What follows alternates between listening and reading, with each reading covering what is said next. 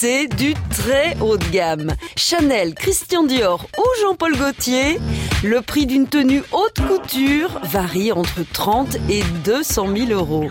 Je regarde surtout les stars qui vont assister au défilé sur le frotro, comme on dit. Et bon, après, les défilés, souvent, c'est des vêtements un peu improbables. Je pense que personne ne portera jamais. 1868, l'année où la mode ne s'est pas défilée. Mannequin parisien, elle présente si bien, par un geste choisi, tout le chic de Paris.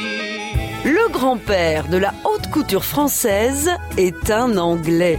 Malgré ce léger défaut, Charles Frederick Worth est assez vite adopté par la mode parisienne. Ses créations font le buzz et lui permettent en 1858 d'ouvrir sa propre boutique rue de la Paix à Paris. Chez lui, on peut choisir couleur et tissu. En revanche, il garde l'entière liberté sur le reste de la création et signe ses vêtements comme des œuvres d'art. C'est une révolution. Et euh, elle marche bien votre marque Success story, baby. Dans sa maison, des jeunes filles défilent pour présenter ses toutes dernières créations.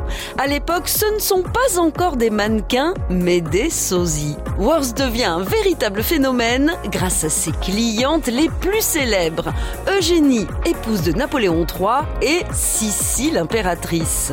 En 1868, il fonde une association reprise par son fils Gaston. C'est la chambre syndicale de la couture parisienne qui contrôle encore aujourd'hui la haute couture contemporaine. Mais vous êtes sûr que ça se porte comme ça? Yes, I. Là, t'es un vrai bonhomme. Ah, même le corps Virilité Enfin, ouais, mais bon, euh, 400 euros un jean avec des trous, c'est cher quand même. Hein. Ah, c'est le style, ma gueule.